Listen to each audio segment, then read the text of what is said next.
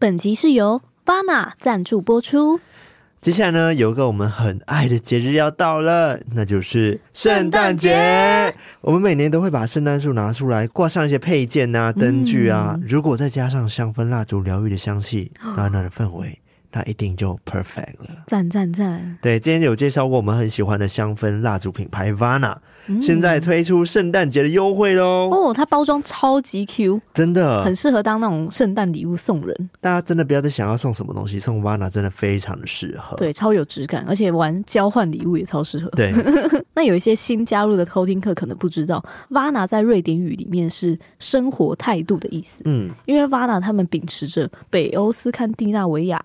源自于四季推移啊，还有那种浩瀚静谧的自然景观的北国生活哲学，对，非常讲究。对，他们的蜡烛品质真的是没话说。对，他们用的是严选的纯天然植物蜡，绝对不添加那种石蜡、矿物蜡。而且，他们植物蜡的主原料是当地的油菜籽，可以永续的种植，而且是非机改的，对环境的影响很小。而且它是纯素，还有坚持不做动物实验，非常的讲究。对，而且连宠物都可以闻。真的哦，所以我们在家弄的时候都不用担心鼻毛会受到影响。对，我们家到处都是 Vana 的蜡烛，我们真的很爱这个 Vana 品牌。对，我真的是睡前就点一下，然后整个心情都很好。嗯，那这次圣诞节呢，Vana 推出了两种圣诞礼物，一款是 Lagoon 金属款香氛暖灯礼盒，它的原价将近要三千元，但现在的售价是一九九零，超级划算。对，它的礼盒里面有包含 Lagoon 二十四号金属款香氛暖灯一个。还有 City Stories 城市旅行香氛蜡烛两百一十 G 一个，还有卤素灯泡两个，这是完整的一个组合啦。对，完整礼盒。那大家都知道说，Vana 其实有很多的熔烛灯嘛，嗯、不同的款式，它每一款的那个造型啊都非常有质感，然后设计也是简单、干净、利落。嗯，虽然是金属的，像这款呢、啊，刚刚讲的 Lagoon 的那个蜡烛暖灯，它虽然是金属，但是其实它很清亮，而且很耐用。对，CP 值非常的高。所以，如果你是第一次使用那种香氛蜡烛的话，我建议你可以用这种灯，因为其实你知道蜡烛暖灯，它可以减少那个。蜡烛它消耗消耗的速度，对对，比起直接点火来说，暖灯真的很好用。嗯，可以用更久，很适合初心者入手。嗯，而且它的 City Stories 的城市旅行香氛蜡烛，我们也很喜欢。对，我们之前就有特别介绍过，每颗蜡烛都是根据瑞典不同城市去调香命名的。对，我们特爱那个马尔默跟尤卡斯耶尔维。对，我们现在马尔默的就是我房间那一颗，对，然后尤卡斯耶尔维就是工作室这一颗。对，它的味道真的是。很疗愈，很舒服。对啊，好赞！而且现在很多地方都有 Vana 的柜店，嗯、像上次我们去逛那个玉龙城，也有试闻到。所以如果大家不知道要选哪一个香味的话，也可以到现场靠柜试闻。嗯，但是你买的话要透过我们的链接买，比较优惠哦。对哦。那另外一款圣诞礼物呢，就是一个叫做香氛圣诞礼袋 （Christmas Gifting Burlock Bag）。哦，它的原价呢是一千一。但现在售价是五百九，哇，好便宜！五百九，哇，对，一个精致的小太太，然后里面有瑞典自纯天然植物蜡香氛蜡烛六十五克，然后跟一个瑞典安全火柴一盒。它的香气有四种组合可以选，嗯、我们体验的是冬泳之苏宁静海洋调，还有仲夏之梦温暖花果调，都是很舒服的香气呀、啊。我跟你说，Vana 的味道真的都很舒服，只是差你有没有特爱它而已。对，真的呢。对，它像它其他还有什么光之季节香氛，然后跟那个圣诞树香氛，但我们没有体验这两款，嗯、但我们本身就很爱刚刚卡拉讲那两款的。对，而且它的火柴也很厉害，是大支的瑞典制安全火柴。对，我们之前就有拍照给大家看啊，不是超美、超有质感的吗？对，它质感超好，而且一样很讲究品质。嗯，因为他们的火柴头是绝对没有市面上会常见的那种有毒的化学添加物，三氧化铬、松香、硼酸等等的，而且它是用严选瑞典白杨树作为它的火柴棒体，听起来很厉害，太高级了吧？而且它配合的品牌是十九世纪就开始做火柴的专家，也是全球指定火柴的代表品牌。这个真的很厉害，就是他身为业界的龙头，但还是一直不停的研发，在改进火柴，非常的讲究。我觉得卖火柴的小女孩应该找他，用这种很厉害的火柴。对，那讲那么多呢？这次 Vana 给偷听客们的优惠来啦，在二零二三年十二月三十号前呢，在官网下单并输入小写的 T A L K I N G S T O R Y，就是 Talking Story 英文啊，全小写就可以享有全站八八折最低优惠。哇哦！还有丰富好礼限时优惠，可以折上再加折，太赞了吧？对，而且圣诞节要到了，不要再烦恼要买什么礼物了。Vana 绝对就是那个最温暖、最有质感的礼物之一。对，而且这个冷冷的天吼，嗯、点的这个蜡烛，整个空间都暖起来。对，如果你朋友收到的话，一定觉得很有质感，因为它本身呢，从外观到多种香调的香氛啊，再搭配它的那个暖灯，嗯，这真的是非常有质感的礼物。对，生活质感整个 level up。嗯，所以赶快点击下方资讯栏的专属链接，然后记得在结账的时候输入我们的专属优惠码 Talking Story 小写，这样你才会有超级优惠哦。没错，所以有兴趣的偷听客们不要错过喽。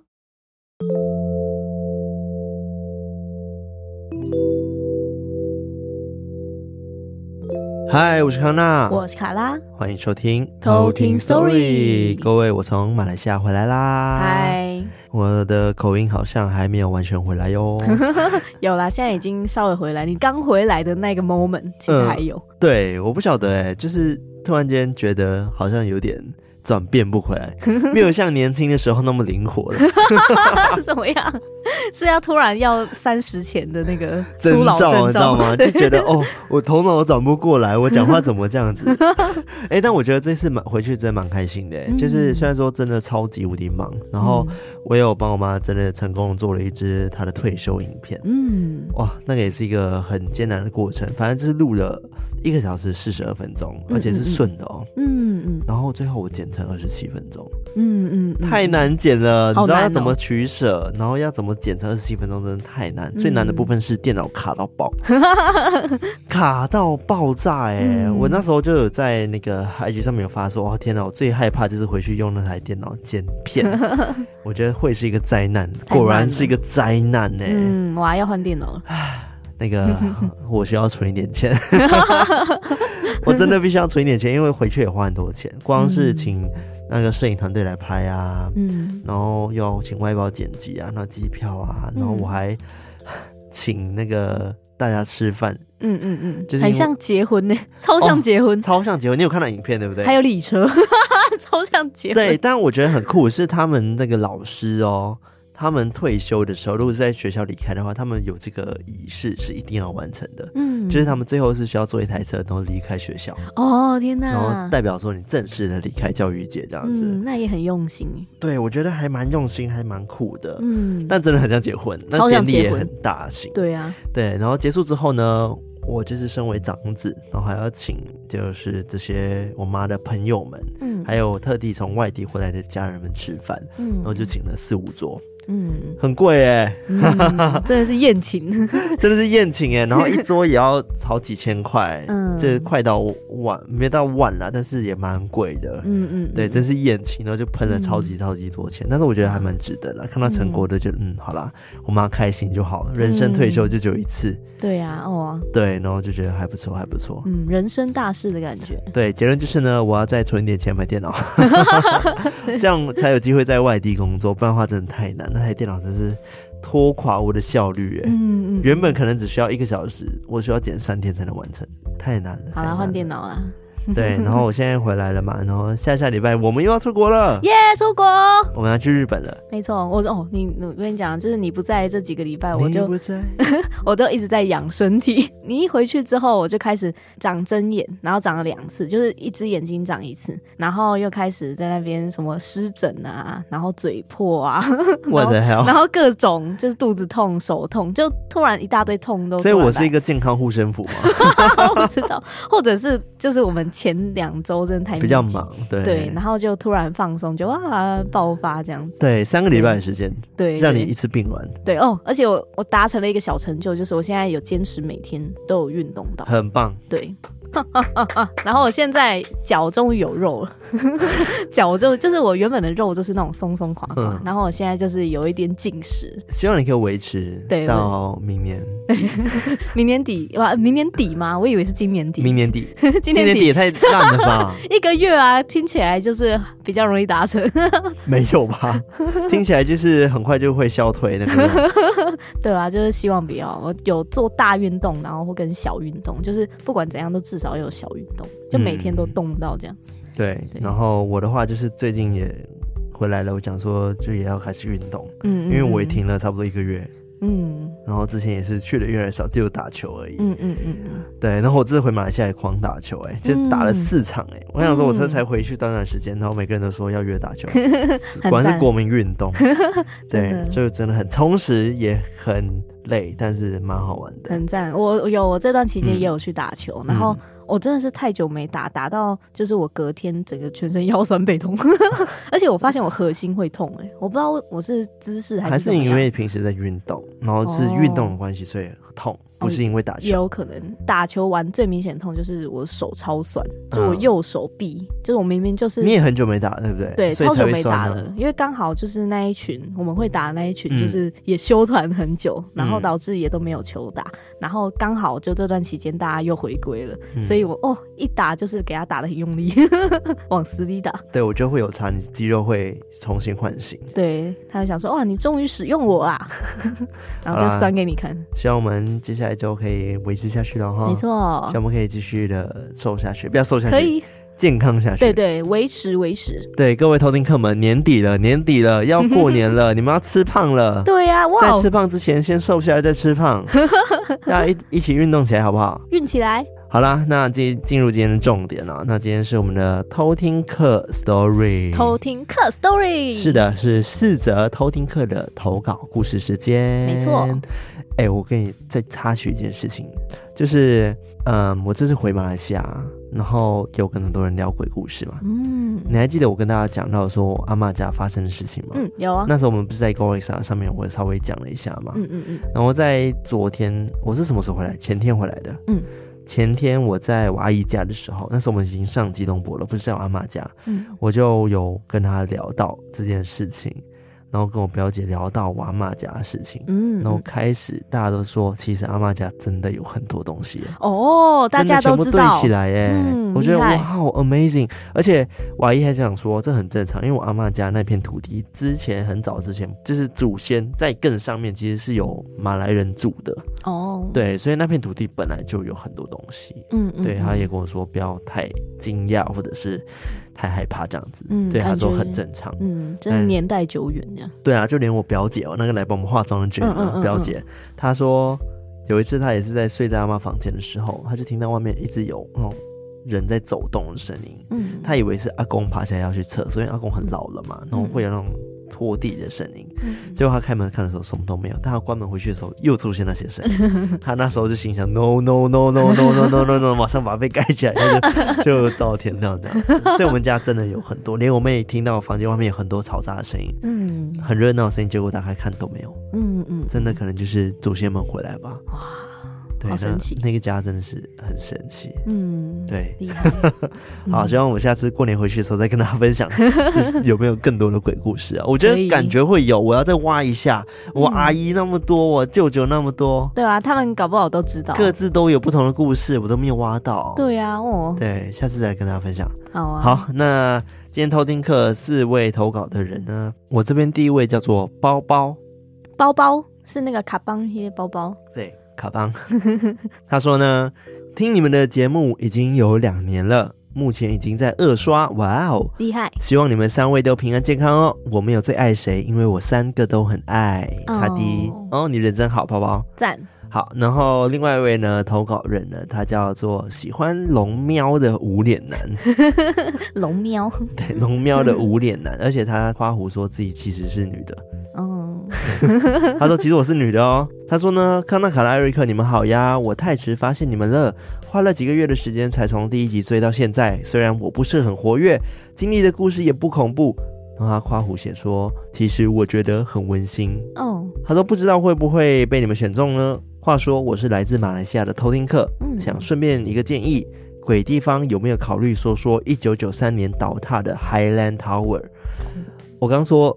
马来西亚腔哎，倒塌，倒塌，原来倒塌，倒塌，倒塌。的 Highland Tower。嗯，我知道那个，我之前本来有想要讲，但他资料也蛮大的，所以我就还没有好好的整理。嗯，他说听说那里挺猛的，这只是顺便提议而已啦，不说也没关系，呵呵。你们真的超棒的，可以做出这么有趣的 podcast，而且说话也很自然，不会做作，要好好的照顾身体，开心做自己哦。给你们每一个人一个爱心，爱心，爱心，爱心。在哪？我跟你说，我在一个小插曲，我回去帮我妈拍片的时候，结束之后。那个人摄影师我根本不认识，因为是外包的马来西亚人哦。结束之后，他就突然间跟我走过来，跟我说：“呃，不好意思，冒昧可以问你一个问题吗？”我说：“怎么了？”他说：“请问你是偷听史多利的康纳吗？” 我说：“我的妈！我这什么？怎么会在这里遇到？”对啊，我觉得超级扯的哎，我觉得超级扯。我有有一点受宠若惊，第一次觉得哇，天哪，马来西亚。也可以遇到偷听课是一个非常荣幸的事情，那、嗯啊、我就马上给了他我们的小卡，这样子，嗯、好赞哦！不知道他有没有在听啦，反正就是觉得嗯很酷。原来马来西亚有蛮多偷听课们在听的哦，太棒了！偷听课遍布。所以明年我们是否要去马来西亚一趟？对啊，哎、欸，海外的，我认真哦。如果大家就是真的有兴趣让我们过去的话，我们会去找大家。对哦，我们三个人一起去哈，大敲碗哦。好，题外话来换你另外两位投稿的人。好，我这边的两位，一位叫做五六零，嗯哼，他说上班的时候最爱听你们的 podcast，最喜欢都市传说系列，最近新增的鬼地方事件簿也好喜欢，会一直支持你们。第一次投稿，希望能被选上。当初晚上十点在麦当劳听朋友讲这个故事的时候，回家差点不敢睡觉，擦滴。但他还是睡了。没错，你还是睡了吗？差点不能睡。对对，差点，almost。然后另外一位叫做祸水系男孩。祸水。对，红颜祸水的那个祸水，祸、oh, okay. 水系男孩。他说：“加油，加油，加油！来自潜水已久的偷听客。”上课偷听真的很快乐，尤其是越无聊的课，听着你们的声音，伴随着老师讲课的神情，总是莫名的疗愈。所以他都没有在听老师讲话，他只看老师的样子而已，然后在听我们的声音。没错，然后他说爱你们哟。好，那我们来讲故事喽。没错，那我们接下来就来偷听 story。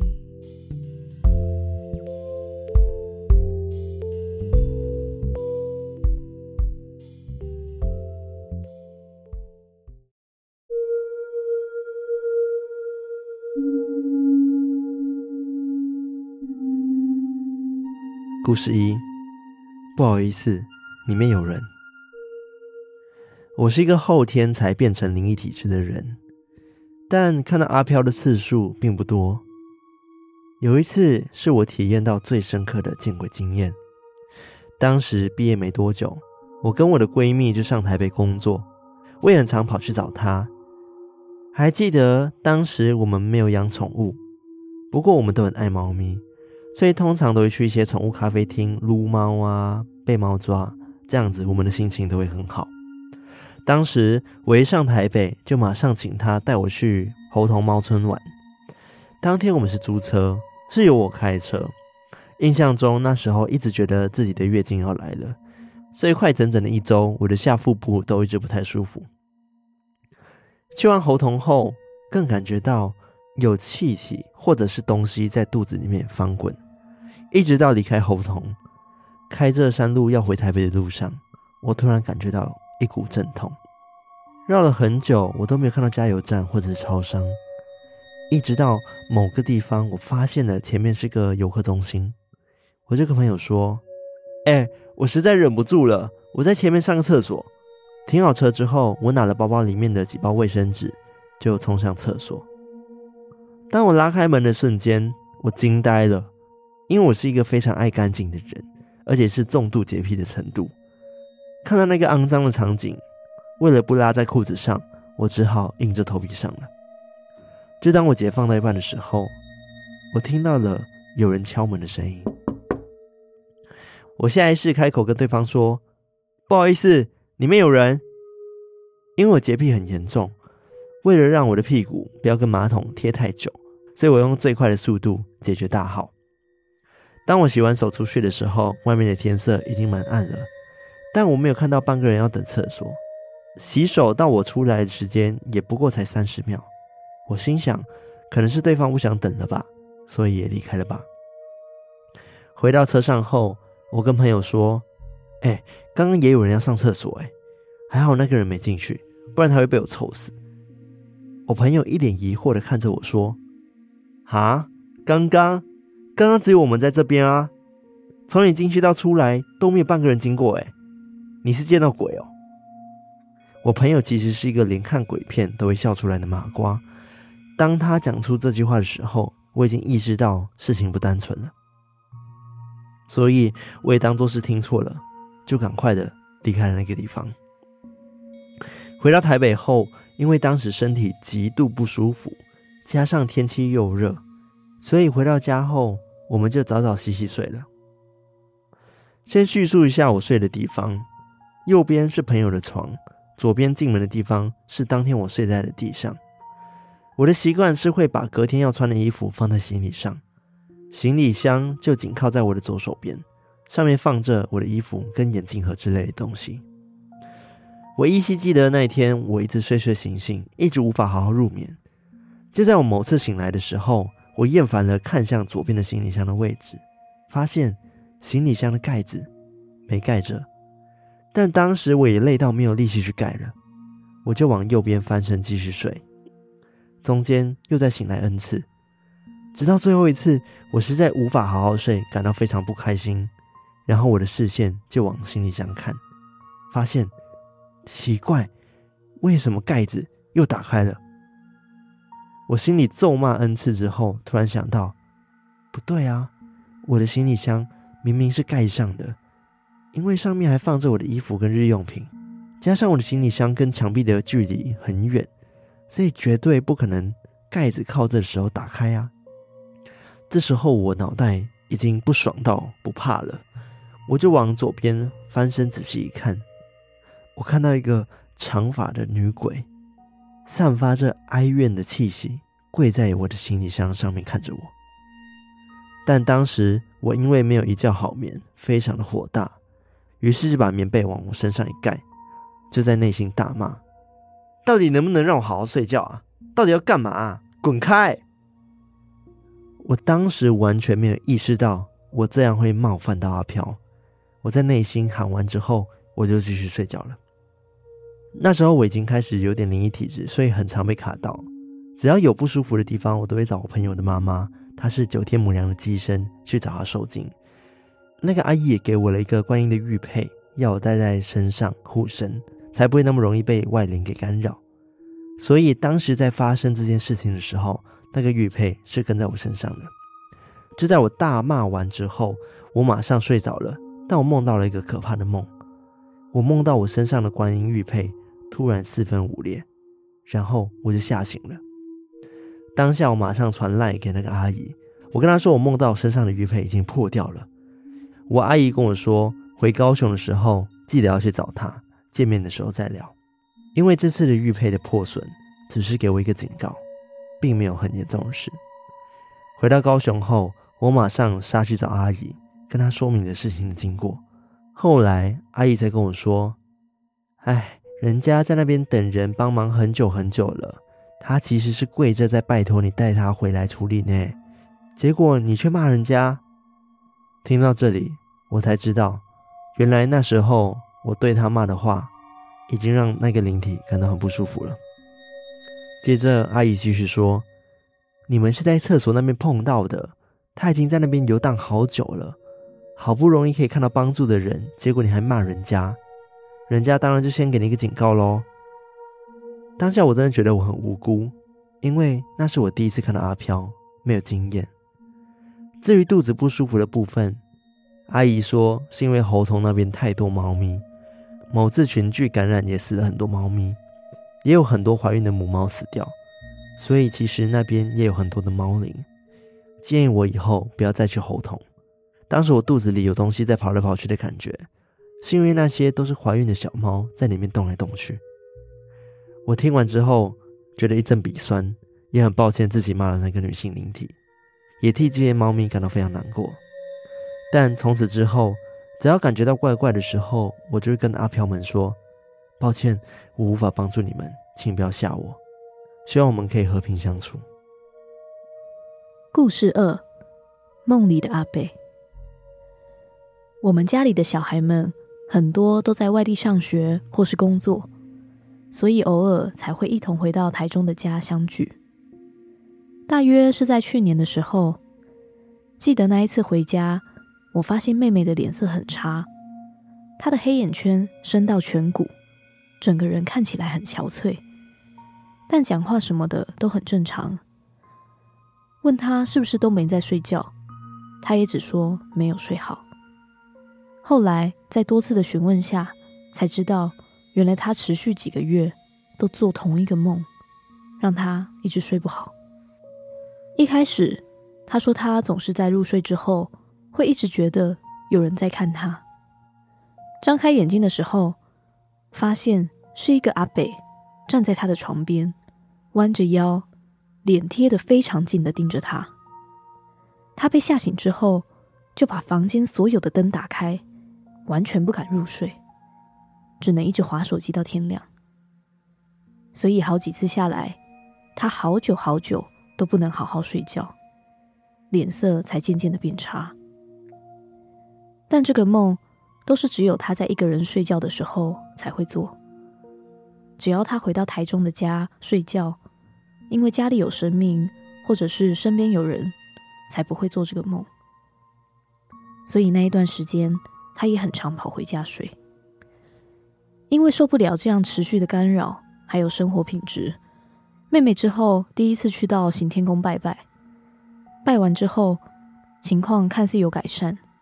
但改善的部分只是那个阿贝不再近距离的贴着他的脸盯着他，但还是站在床边大概一公尺的地方看着他睡觉。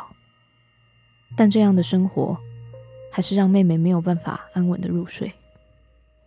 直到有一次，她在男友家睡觉的时候，隔天起床，她男友就问她：“你昨天晚上在干嘛？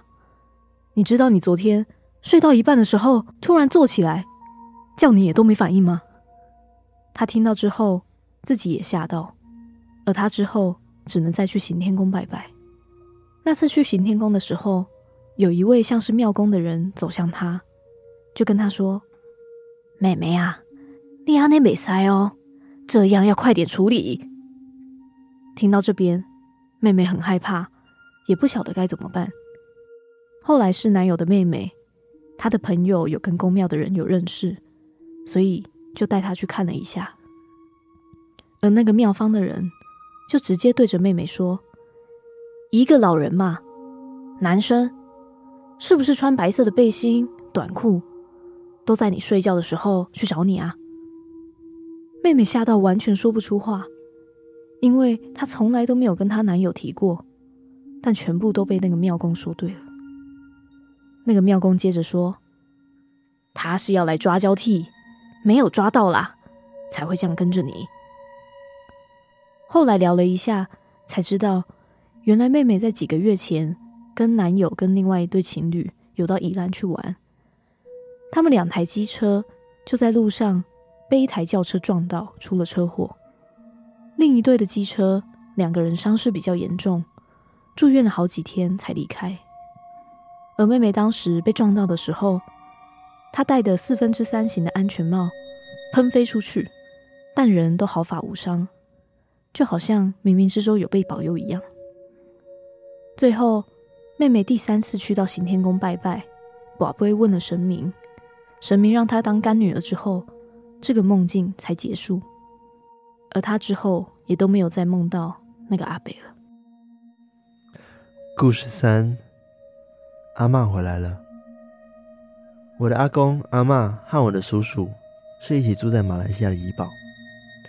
我的阿嬷生前有老人痴呆，身体也有一些毛病，因此有很多东西都不能吃，每天就只能吃一些很清淡的饭菜。后来因为脑出血，最后也就安详的走了。他走的时候也没有任何的痛处。当年的做法，师傅算好了回魂夜时间。我们一家人当天就从吉隆坡回怡保的叔叔家过夜。依稀记得师傅说，阿嬷回魂的时间是晚上九点到隔天的早上五点。因为我们回来晚了，所以就让叔叔买一些回魂要准备的饭菜。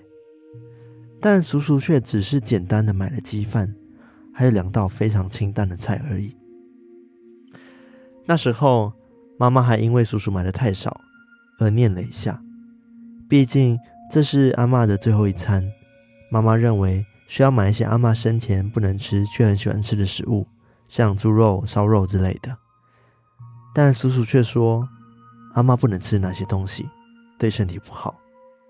听完叔叔说的话，别说我妈，我连我自己心里都有点不禁的嘀咕着，心想：阿嬷都去世了，还有什么不能吃的？不过念归念。我们还是很早的就回房间了。睡到半夜，就在朦胧中，我一直听到很清晰筷子敲击碗碟的声音，好像是小孩子不愿意吃饭的时候闹脾气在甩筷子的声音一样。一开始我还以为是我听错，隔天醒来我就好奇的问了一问，原来我们全家人不只有我听到。而是全部人都听到了。我妈说，一定是阿嬷不满意饭菜，才会发出这样的声音。但是我叔叔却一直安慰我们说，应该是隔壁刚好有人在吃饭，是那些人发出的声音。但是我们心里都知道，这不可能，因为敲击的声音太清楚了，就是从楼下发出来的。虽然这件事情不了了之，但我姐姐却说她梦到了阿嬷。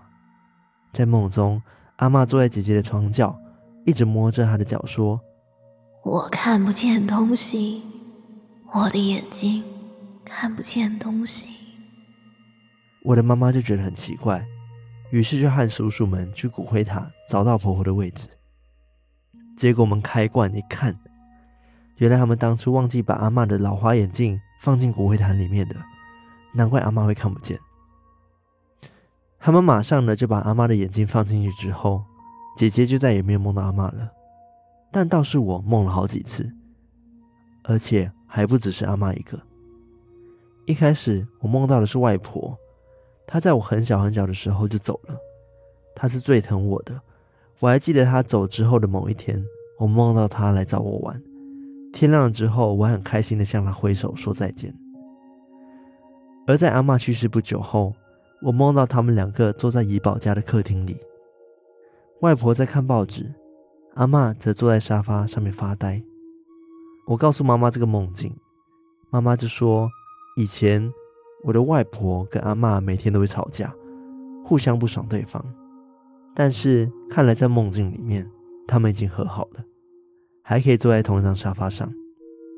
虽然没有交集，但或许是件好事吧。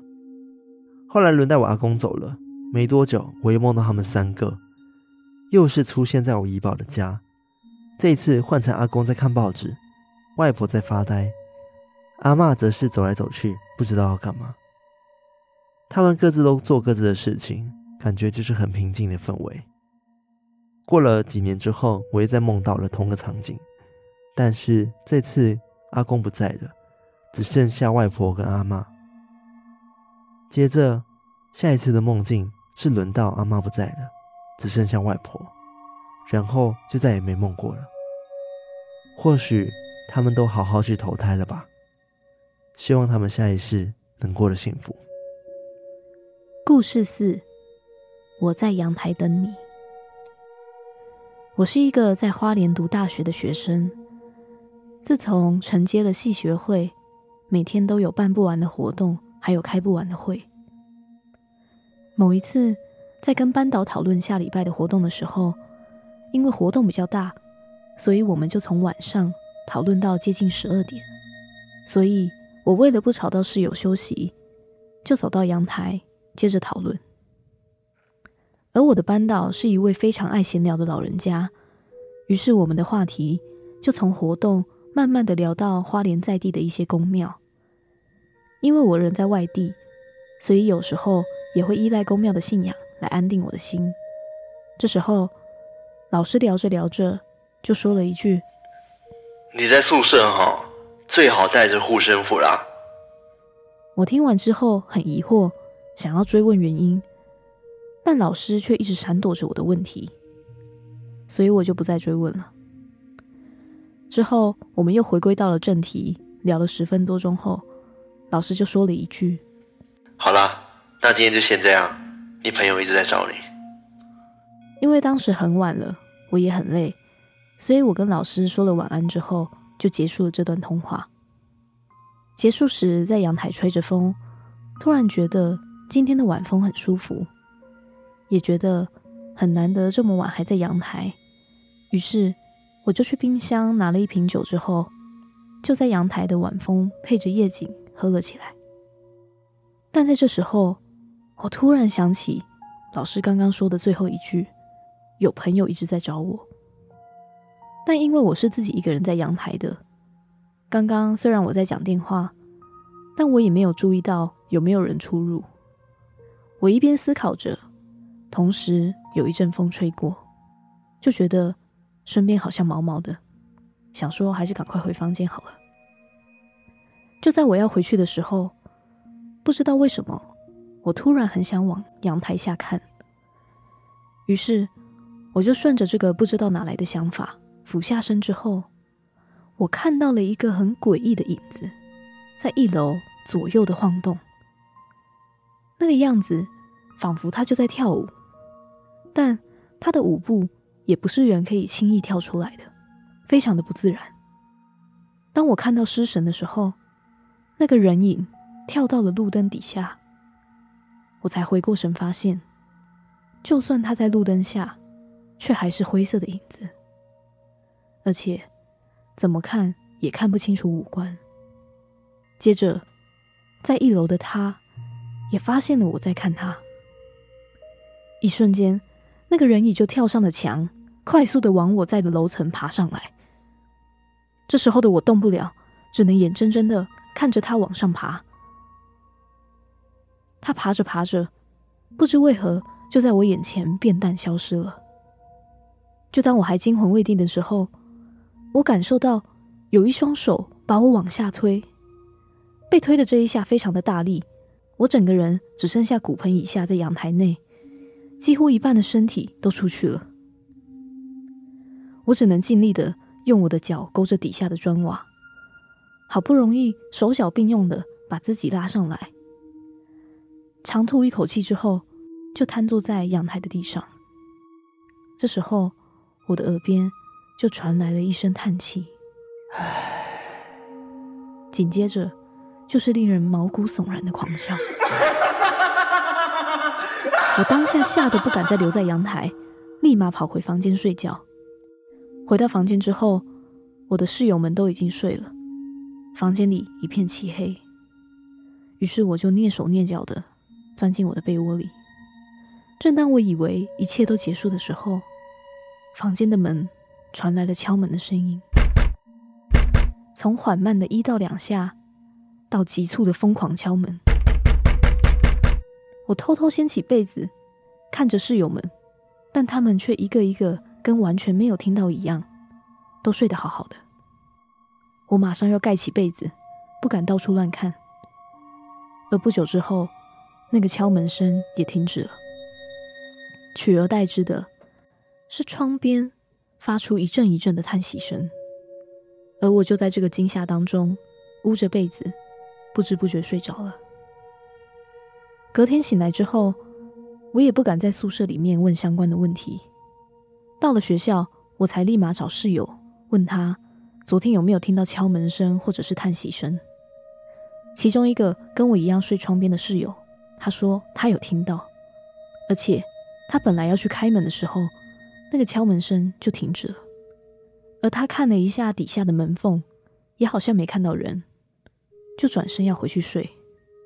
但就在他看向窗户的时候，他就看到有一个人头的影子正趴在外面。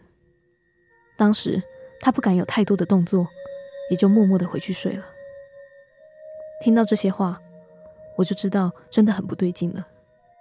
我又突然想到昨天老师说的话。就想跑去问他，昨天到底听到了什么？老师说，他昨天在跟我讲电话的时候，一直听到我电话里好像旁边有人在走动的声音，并且一直听到有人一直嘿嘿嘿的在叫我。听完老师说的话，我就把昨天晚上发生的事情全部讲了一遍。老师听完之后，只说哪一间庙很灵。让我去拜拜，不论我再怎么追问下去，老师也不多说，所以我只好在下课之后去老师说的那一间宫庙看看。我一到宫庙，住持就指着我，示意跟他过去，并请我跪在一尊很大的佛像前面。住持帮我完成了一系列的净身收经之后，给了我两个护身符，一个护身符挂在门上，一个随身带着，连洗澡睡觉的时候都要带。接着，他也小小声的跟我说，请我先在庙里坐一个小时，因为昨天的那一位现在在庙门口等着我出去，也交代我回去之后三个月内不要再去阳台，因为。他会一直在那边等你。这就是我的故事。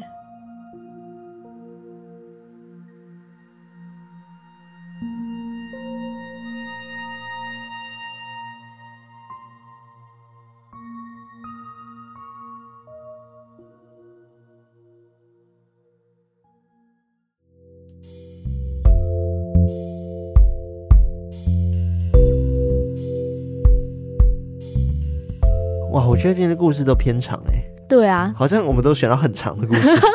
对啊，难得那个，因为我们也算暌违很久录音了，嗯、就这几个礼拜都没有录，所以可能一挑就挑一个很长、讲好讲满的故事。对，然后就是非常完整的几则故事。对，像第一则你那个包包的故事。对，然后他去那个猴童猫村，哦，我觉，我觉得很恶心，就是他说后来才知道说为什么他肚子会痛，嗯、是因为有很多猫灵。对，小猫的灵魂在他肚子里面滚动。对啊，就跟当时那个母猫一样，就是里面还有很多那个小猫在里面动，哇，好可怕哦！我觉得超恶心的。我也觉得超恶的，就是居然可以这样子去亲身体验到母猫怀孕的感觉，好可怕！我不知道，我觉得觉得有点可怕。然后另外的话，就是他遇到那个女鬼坐在他行李箱上面，嗯嗯嗯，然后他说那女鬼不是呈现一个跪姿吗？对，其实是希望他帮忙。对，但因为他当下就觉得太阿杂，他没办法睡觉，所以他就骂了那个女鬼。对，然后就跟他了。对对，所以老师才说人家只是来请你帮忙，然后结果就骂人家，当然会让人家不爽喽。对，所以他才让他的那个什么玉佩碎掉这样子。嗯，对，但。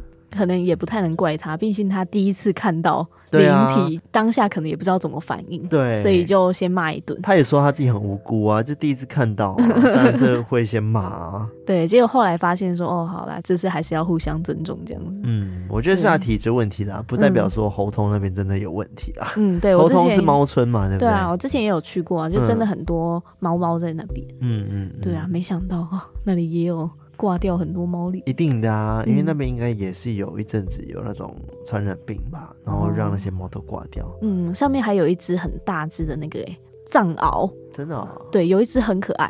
但是就很多人会怕藏獒嘛，就觉得它特凶。但那一只我们那时候去看的时候就是很乖，很乖对，然后还会这样头撒娇，这样你有摸它？对，我们那时候也是全家人一起到猴头猫村那边，嗯，就摸了那一只藏獒，可爱。那第二则故事我觉得蛮惊悚的，就是有个鬼贴那么近在他脸上，对，一个阿贝，而且是他一个阿贝，对，一个穿那种白吊嘎短裤的那种阿贝，对，对啊，难怪他真的是那个黑眼圈都很重，然后还睡不好。对、啊，然后他三次去行天宫去解决这件事情，然后比较有大进展的是，他男友的朋友也有认识一些宫庙的人，嗯、所以就去那间宫庙处理。老师也很准确的点出说：“哦，那个你是不是会有个阿飞在你房间？因为他在门外，对他进不来。”对对对，然后后来才知道说，原来是那个灵体想要抓交替，没有抓成，所以他才很不甘愿的，对，不爽的这样一直弄他。嗯，对，很可怕。还好，后来还是有处理掉了啦。对，好险，就是最后最最最后都已经处理好了。嗯，没事就好，没事就好。对，然后第三则我就觉得还蛮温馨的故事啊。嗯、一开始是因为他阿妈过世嘛，然后他们就是要给他吃一些最后一餐。嗯，结果他叔叔就坚持说阿妈只能吃清淡的食物。嗯嗯，嗯，但是他妈妈跟他呢。就是这个无恋男，他们觉得是阿妈最后才给他们吃好一点，应该没关系吧？嗯，然后果然在晚上的时候，他们全部人全家一起听到一楼，嗯，都有那个敲碗的声音，在敲碗，就是好像小朋友那种生气呢，敲碗筷的声音，嗯嗯嗯嗯，对他们才觉得应该就是阿妈回来了。嗯，对他们故事中不是有提到说什么叔叔说隔壁可能有人在吃饭吗？对，隔壁有人在办桌。嗯嗯，对，但是后来那个这个无脸男说，怎么可能有人会在办丧事的隔壁搬动？对吧？对啊，的确是不可能，太冲突了。对，所以他们觉得应该真的就是阿嬷回来了，隔壁根本没有在搬动这样子。嗯，对，嗯，很神奇。最后一件很神奇的事情就是他做梦，他梦到他阿嬷回到他这个老家的客厅坐着，嗯、然后跟他的那个外婆一起坐在客厅。那听说他阿妈跟外婆是个性不好，常吵架的。嗯，但在梦境里面，他们好像各自做各自的事情，感觉很平静。嗯，然后后来阿公过世之后，他又梦到是阿公跟阿妈跟外婆就坐在客厅里面，嗯，然后看报纸啊，各自做各自的事。嗯，然后最后他一直。好几次都一直做梦哦，梦到后来就是阿公就不见了，然后阿妈也不见了，然后最后是外婆也不见了。他觉得他们可能都一一的去投胎了这样子。嗯，对，我就觉得原本的家，然后一个一个去投胎就离开了这个家，所以他就再也没有梦到了。啊，Amazing！对啊，真的是 Amazing，对，很神奇的。或许是，如果是往一个角度想的话，会不会是他心里慢慢释怀的？哦，就对于每一个人的思念。一个一个的释怀，这样子，嗯嗯嗯，对，也是有可能的，嗯，有可能，对，哇，然后第四个故事就是在戏学会努力的阳台，对，阳台的那个祸水系男孩，对，祸水系，他那时候就在阳台嘛，跟他老师讨论事情，最后他们要挂电话的时候，他老师还说，哦。今天就先到这边，你朋友在找你，所以有体质是他老师，对，老师一直看到跟听到，对，而且后来他一直追问他都不讲，呃、只跟他说就是哦哪里有宫庙，你去看一下。对啊，这个老师好奇怪哦，对啊，还装神弄鬼哦，还是最后啊，他不是说灵体在那个宫庙的门外在等他，嗯、所以他要在那边坐一个小时，嗯、所以或许是他后来去问那个老师的时候，那个灵体就还在他旁边，然后因为老师看得到，哦、所以他不能讲。只能跟他说，呃，你去庙里看看哦，自己处理了，对自己处理，我什么都看不到了。对啊，我不知道，有可能呢。对啊，好啦，那这则就希望老师平安无事。对，而且其实他另外一个室友也有看到，嗯，对啊，就是后来才知道，就是他看到窗户居然有一个人头的影子趴在那个窗户，超恶心，而且是趴着。对啊，嗯，他就赶快包着棉被就睡，可怕。对啊，真的是可怕。好啦，以上就是四则我们今天分享的偷听课的投稿故事啦。嗯，赞赞赞！希望大家会喜欢喽。没错。好，那最后呢，还是要做个 ending 啊。喜欢我们节目，记得到我们的 IG、我们 Facebook 和我们 Discord 加入我们，成为我们的偷听好邻居。然后在各大可以收听 Podcast 平台，Apple Podcast、Spotify、KBox、Mixer Box。等等地方按赞的按赞，分享分享，留言的留言，还有我们的 YT 频道，现在也是每周更新一集，欢迎大家订阅、按赞、开启小铃铛，然后要记得留言留起来。是的，然后呢，如果你真的超级喜欢我们讲故事的话，超级想支持我们的话，Super, 可以透过可以透过各种就是抖内我们的方式，我们有绿界一次性赞助，或者是 Mixer Box 也有订阅制的，嗯，然后有一些回馈品。对，就是或者是海外的话，也可以透过 PayPal。那我们的赞助链接都会在我们的节目资讯栏跟我们的 IG 的那个 Linktree 的那个简介下面的链接都会有哦。是的，是的。然后最后欢迎大家多多投稿故事给我们。对对对，投起来。好，那就这样子，我们下次再来偷听 Story，拜拜。